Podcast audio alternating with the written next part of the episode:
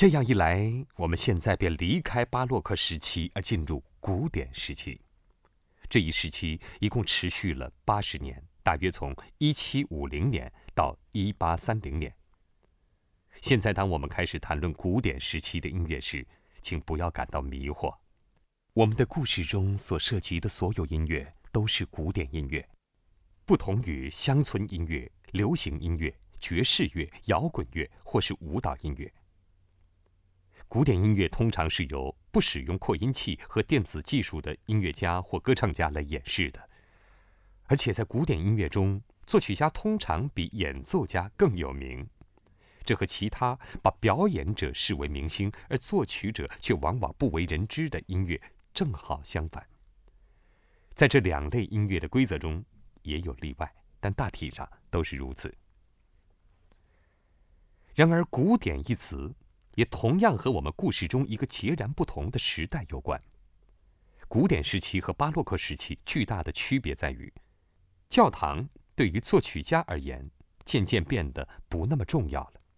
尽管他们中的很多人依然创作宗教音乐，但比起为教堂工作，他们更倾向于受皇室或者富有的贵族雇佣，所以他们做的音乐类型也改变了，不再单纯为了赞美上帝，而是为了贵族和他们的朋友而创作。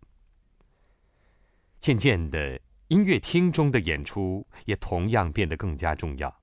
在此之前，还没有一座现在我们所知道的音乐厅。被建造起来。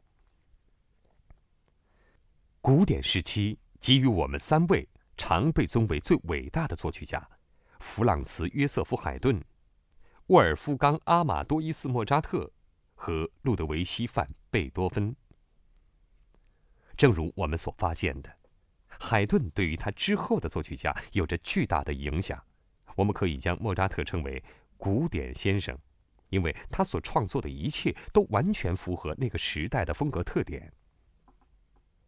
贝多芬，无论如何，他都是部分归属于古典时代，部分归属于之后的时代。那些内容将在稍后详细讲述。在古典时期的开端，有许多作曲家都在创作着他们的音乐。不过，首先这里有一个熟悉的名字——巴赫。确切地说，是卡尔·菲利普·艾马努埃尔·巴赫。他是约翰·塞巴斯蒂安·巴赫二十个孩子中的一个。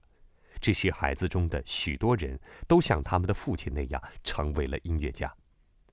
为了能够分清他们谁是谁，人们往往通过缩写他们的名字，也就是保留首位字母来辨别他们。所以，约翰·塞巴斯蒂安·巴赫这位父亲。就作为 J.S. 巴赫而为人所了解。如此一来，就有了威廉·弗里德曼巴赫、W.F. 巴赫、约翰·克里斯蒂安巴赫、J.C. 巴赫，以及卡尔·菲利普·艾马努埃尔巴赫、C.P.E. 巴赫。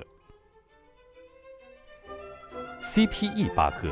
创作了超过一百五十首的键盘乐器奏鸣曲、重赞歌，以及超过五十部的乐队作品。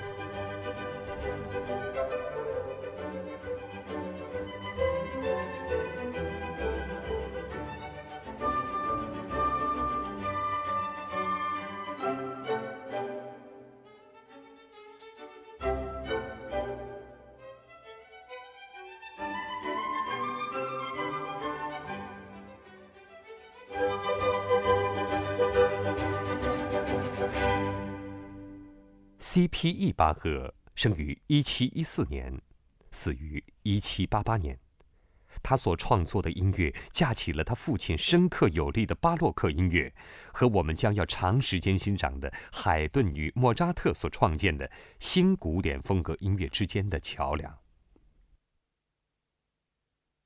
克里斯托夫·维利巴尔德·格鲁克恰好和 C.P.E. 巴赫身处相同的时代。格鲁克将许多新的概念引入歌剧中，创作了人们闻所未闻的风格和音响。他那伟大的歌剧作品是《阿尔菲斯与尤利迪西》，剧本与蒙特威尔第在一百五十年前创作的歌剧相同。